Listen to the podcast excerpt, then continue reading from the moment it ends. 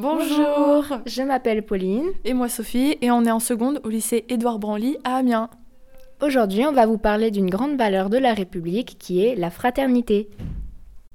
Nous allons vous lire un extrait d'Eldorado qui, à nos yeux, représente complètement la fraternité. C'est alors que je vois Boubacar sur une échelle à quelques mètres de moi, à mi-chemin entre la terre et le sommet. Il ne bouge plus, il est accroché au barbelé et ne parvient pas à s'en défaire. Des assaillants, sous lui, commencent à hurler. Ils veulent l'agripper pour le faire tomber et qu'il cède sa place. Je ne réfléchis pas, je descends dans ses directions. En quelques secondes, je suis sur lui et arrache la manche de son pull. Mais la fraternité n'est pas que des textes, c'est aussi des actions. Nous avons la chance d'avoir avec nous Emmanuel. Bah bonjour euh, Emmanuel, comment allez-vous? Très bien. Alors aujourd'hui, nous allons vous interviewer au sujet de la fraternité. Euh, pouvez-vous vous présenter? Bien sûr. Donc euh, Emmanuel, 52 ans, originaire d'Amiens. Je pense que je suis engagée comme ça. Ça vient de mes parents qui ont créé une association Picardie Togo. Donc ils étaient investis dans, dans l'Afrique, matériel médical et scolaire au Togo. Donc, euh, je pense que c'est quelque chose, voilà, qui est inculqué. Donc, euh, automatiquement, on ne se pose pas de questions, on y va. Pour commencer, euh, est-ce que vous pouvez nous dire en quelques mots à quoi vous fait penser le mot fraternité? Alors, ma définition, c'est un lien qui unit tous les peuples comme une famille. Et ce lien permet la paix et la solidarité.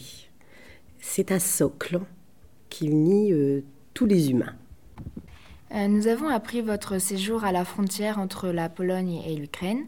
Quel a été votre rôle là-bas?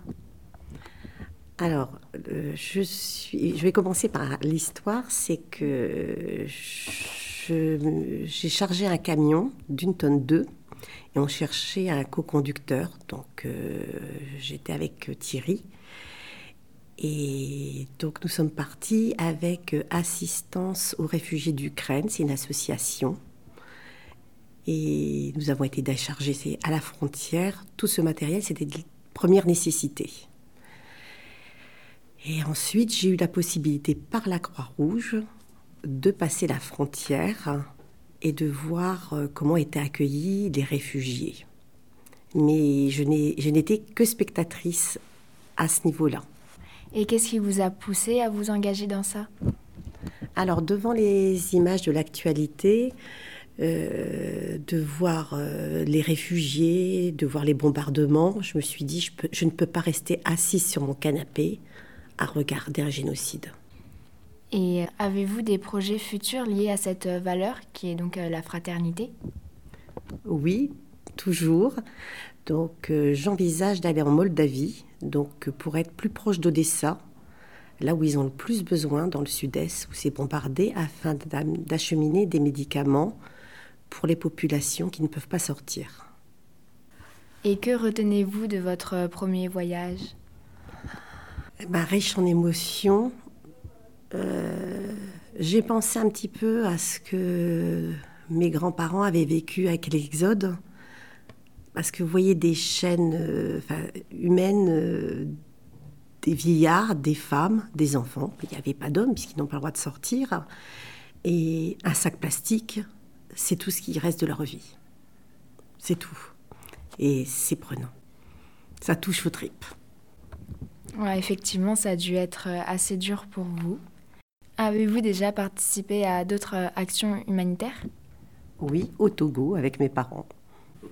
Vous aviez quel âge euh, lors de cette action? C'était il y a, il y a cinq ans. Euh, et on a distribué donc euh, du matériel scolaire pour les, pour les enfants. C'était la rentrée scolaire. Ils la font mi-octobre, la rentrée scolaire. Et aussi de la nourriture euh, pour des orphelins. Vous avez fait des rencontres là-bas? Oh, énormément. Alors avec les Polonais, qui ont un sens de l'accueil formidable. ils n'hésitent pas à laisser leurs appartements à des familles ukrainiennes qui ne connaissent pas. Euh, pour les réfugiés côté ukrainien, ce sont les villageois des alentours qui font à manger et qui rapportent dans les marmites. Ils n'ont pas d'aide de l'État ni quoi que ce soit. Ils le font spontanément, gratuitement. Et à la demande du gouvernement, les Polonais se rendent disponibles pour transporter les Ukrainiens dans toute la Pologne, à leurs frais, sans aucune aide. Pensez-vous que la France est assez euh, solidaire à l'image des Polonais? On en est très loin, très loin. Alors maintenant, on va vous montrer une euh, photo prise par Alex Majoli. Pouvez-vous euh, nous la décrire? Je vois donc des mains levées avec euh, une chaussure. Je vois aussi un drapeau devant donc un, un bâtiment. C'est pour moi signe de protestation. Donc euh, ça se passe en Égypte en février donc, 2011 devant le siège de la télévision d'État. Voilà, maintenant on va vous montrer un dessin de presse. Pouvez-vous euh, la décrire aussi? Alors je vois un homme euh, qui a une larme, donc il pleure avec un baluchon. Et le baluchon, c'est la Terre, notre planète. Euh, pour moi, ça veut dire euh, adieu la planète. Si vous voulez, je vais vous montrer quelques petites photos que j'ai faites. à la France.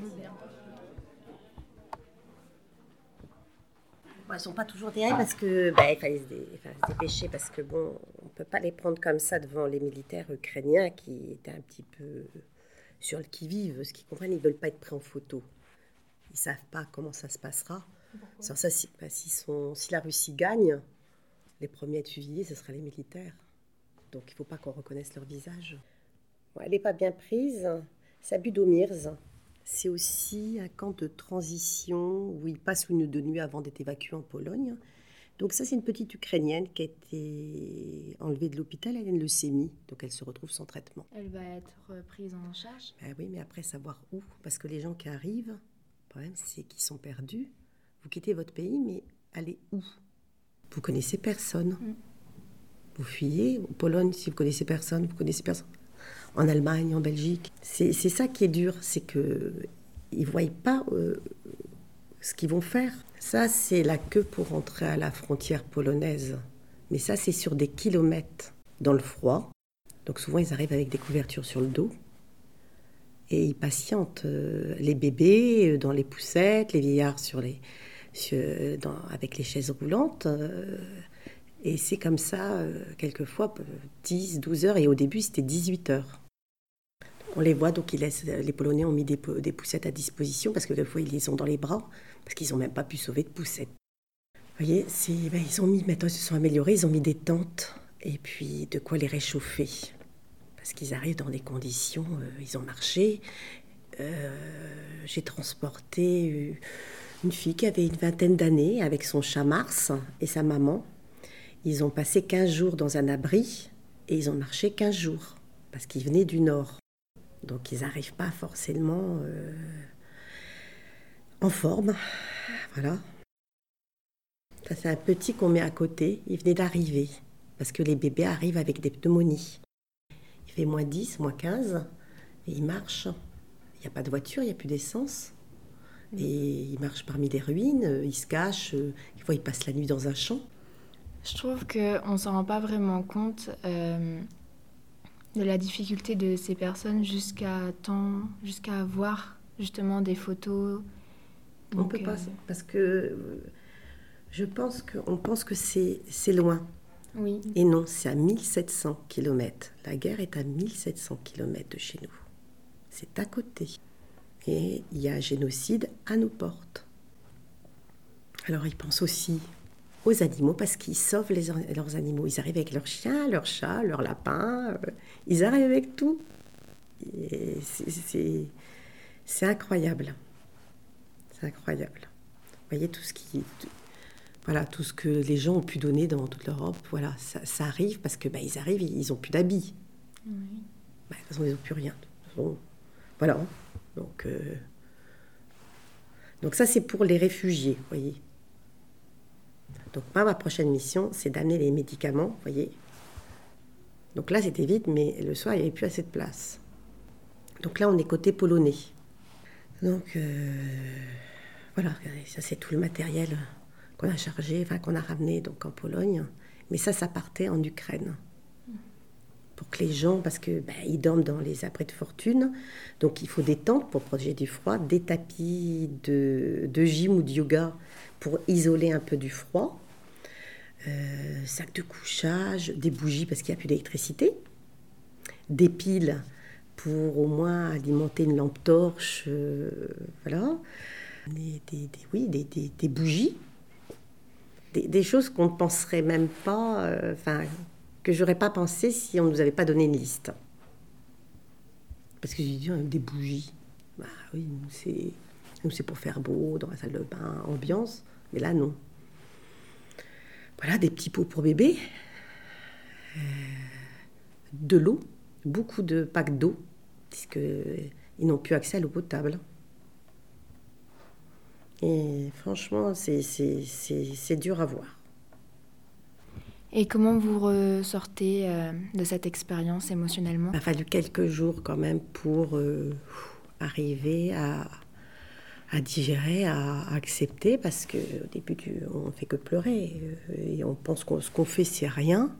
On a aussi une colère, de la tristesse, des pleurs. Enfin, tout est mélangé, à vrai dire. Mais tout le monde peut agir à son niveau.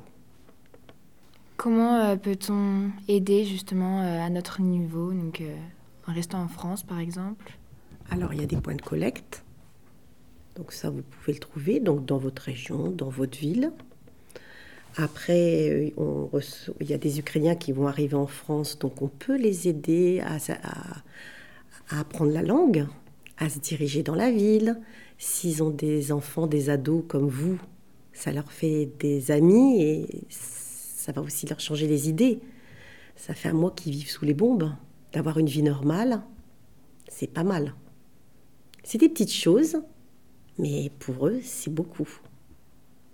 Mais tout le monde peut faire une petite goutte d'eau, tout le monde peut le faire à son niveau. Euh, justement, moi j'habite euh, donc pas loin d'ici à 30 minutes et donc dans, mon, dans ma ville il y a un collège et euh, ils ont quelques Ukrainiens qui, qui y sont. Voilà. Ah bah ça c'est bien. Mhm. Mais après, vous pouvez chercher sur Internet, euh, voilà, des listes, des collectes, euh, savoir qu'est-ce qu'on peut, qu'est-ce qu'ils ont besoin. Et je vous dis après tout simplement, ben, se lier d'amitié, correspondre avec des Ukrainiens, leur dire qu'on les oublie pas, qu'on pense à eux. Leur remonter le moral, ça aussi, ça fait partie. C'est bon aussi de sentir qu'on pense à eux. Merci d'avoir participé à cette interview et on vous souhaite le meilleur pour la suite. Merci.